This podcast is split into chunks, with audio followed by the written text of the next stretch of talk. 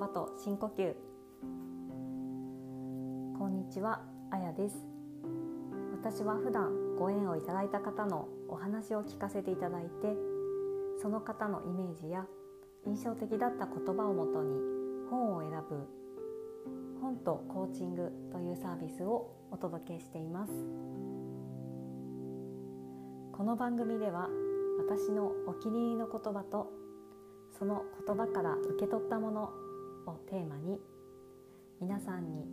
ふーっと一息ついて肩の力を抜けるような時間をお届けしていきます。言葉と深呼吸ぜひ最後までお付き合いください。言葉と深呼吸2回目のお届けになりました。1回目のポッドキャスト聞いていただいた方ありがとうございました。感想もいただけてすごく嬉しく思っています。1回目はですね曲の歌詞を紹介したんですけれども今日は私が過去に京都の一乗寺にある経文社さんという本屋さんで7年ほど前に出会った本から、えー、一つのミニストーリーをお届けしたいなと思っています。京都の経文社さん独立系の本屋さんではすごく有名な本屋さんできっと本屋さん好きの方知ってらっしゃる方もたくさんいらっしゃるんじゃないかなと思います。私はですね過去に5年ほど関西兵庫県に住んでましてお休みのたびにいろんな本屋さん巡りをしていたんですけれども経文社さんの本棚っていうのは本当に端から端まで眺めたくなるような不思議な魅力があって私にとってもすごく特別な本屋さんでした。兵庫県から阪急電車と京阪電車を乗り継いで出町柳という駅に着いて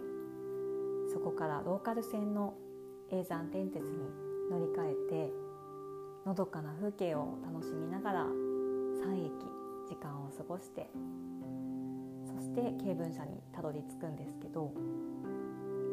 その間これからどんな本に出会えるのかなっていうもう期待がどんどん膨らんでいってその旅の時間からすでに素敵な読書体験っていうのが始まってきたなっていうふうに思いますその時にですね出会った本が文筆家の白洲明子さんという方の「レモンエアライン」という一冊です。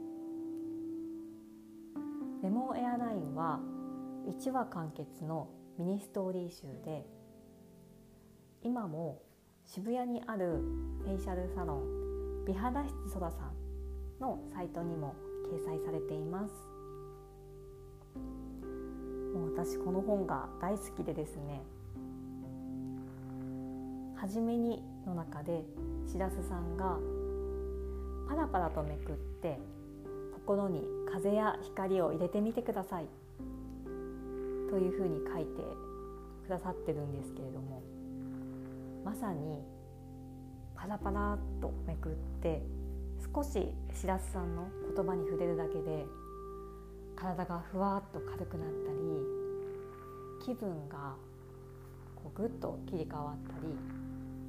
そんな変化をくれる一冊だなっていうふうに感じています。いろんな場所にあの連れて行って旅先で読んだり通勤電車で読んだりたくさん読んできたのでもう少し本自体は経年変化してしまってるんですけどもう今も変わらず好きでうん何回読んだかわからないなと思っている大切な一冊です。どのミニストーリーをご紹介するかすごく迷ったんですけれども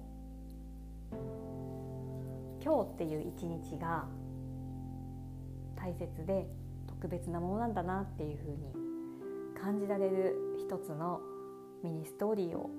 選ばせていただきました、えー、それでは聞いてください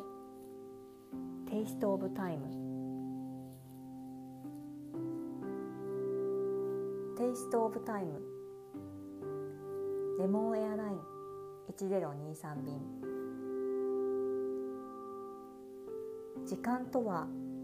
一瞬一瞬ごとに生まれた。小さな粒でできている。それらの粒がつながって1分になったり10時間になったりする。時間の粒は薄い膜でコーティングされていて内側から発光しているのがわかる。時間の粒を口の中で潰すととろりとしたものが出てくる。甘かったり苦かったり味がしないこともある。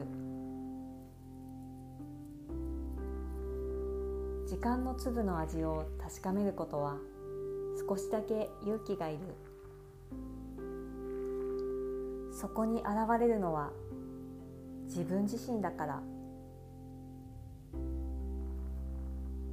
でもどんな味だとしてもその粒は紛れもなく美しい光を出している。生きているという証拠が見える。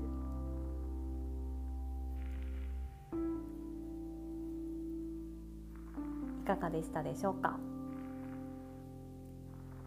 この時間の粒の味それを確かめるっていうのがすごく面白い考え方だなっていうふうに感じています。皆さんの今のこの瞬間はどんな味でしょうか？トロピカルフルーツみたいに陽気な甘さがはじける日もあれば体にいいって分かってるけどもう苦くてたまらない青汁みたいなそんな日もあるかもしれません。ふと一瞬立ち止まって感じてみることできっと見えてくるものがあるんじゃないかなと思います。苦さや酸っぱさを地味深いなと思いながらまるまる味わい続けるのもいいですしレモンをレモネードにするように味を変えるために工夫してみるのもいいなと思います。時には本当にあ早くお口直ししたいなと思うくらい塩辛かったり苦かったりそんな時間もあると思うんですけどその苦さっていうのが次に味わう甘さを引き立ててくれるかもしれないなと思います。ちなみに私の味今の味はどんな味かなと少し考えてみたんですけどモヒートという言葉が出てきました。今年に入って新しい仕事を始めてピリッと刺激的なそんな味わいの時間もたくさんあるんですけど後味がスーッと爽やかだなと思っていてそんなこう変化の味が含まれたような時間を今過ごしているなと思っています。皆さんの今の味どんな味でしょうか？よかったら少し空白の時間を作って感じてみてくださいね。今日も最後までお付き合いいただきありがとうございました。ぜひ Twitter などでご感想もいただけたら嬉しいです。言葉と深呼吸あやでした。